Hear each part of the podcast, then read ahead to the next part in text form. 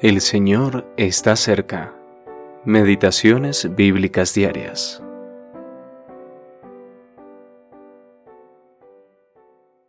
Salga un decreto real y se escriba entre las leyes de Persia y de Media, para que no sea quebrantado.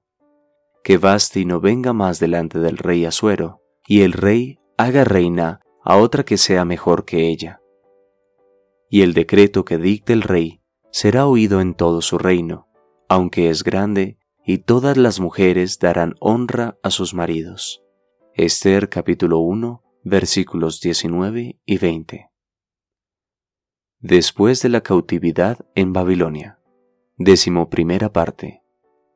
El desafío es castigado. Mientras que el rey Asuero había organizado un banquete para los hombres, su esposa, la reina Basti, había preparado uno para las mujeres. El último día de la fiesta, el rey mandó traer a la reina Basti con la corona del reino para mostrar su belleza a los invitados que estaban reunidos. Pero Basti se negó. Furioso, el rey preguntó a siete sabios, que eran sus ministros más cercanos, cómo podía castigarse, según la ley del reino, esta afrenta y desobediencia de la reina. Memucán, uno de estos consejeros, le hizo ver al rey cuáles serían las desastrosas consecuencias que ocasionaría el comportamiento de la reina. Su temor radicaba en que todas las mujeres, al enterarse de este incidente, podían empezar a tratar a sus maridos con desprecio, justificando sus acciones por la actitud de la reina. Por lo tanto, sugirió quitarle su posición a la reina y que ésta fuese dada a alguien mejor que ella. Esta propuesta agradó al rey y se promulgó el edicto, enviando cartas a todas las provincias para dar a conocer esta decisión del rey. Pero, ¿cuál es el pensamiento de Dios?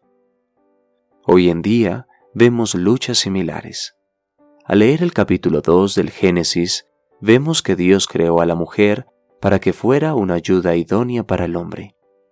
En el capítulo 3, la mujer es puesta bajo sujeción a su marido como resultado de haber sido engañada por las mentiras de la serpiente y haber llevado a su marido a desobedecer a Dios. En Efesios leemos que las esposas deben estar sujetas a sus maridos en todo, como la iglesia está sujeta a Cristo y que los maridos deben amar a sus esposas, así como Cristo amó la iglesia y se entregó a sí mismo por ella.